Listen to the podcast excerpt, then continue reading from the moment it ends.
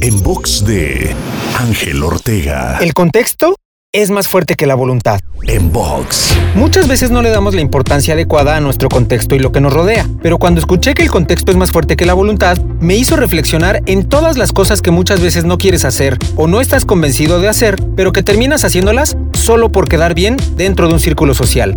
Piénsalo. Así es como muchas veces probamos un cigarro por primera vez, cuando tu amigo te dice, pruébalo. O con otro ejemplo, así es como haces una repetición más en la rutina de ejercicio, cuando alguien de tu equipo te dice una más. Así es que empieza a darle el peso que tiene a tu contexto y decide conscientemente lo que permites que influya en ti.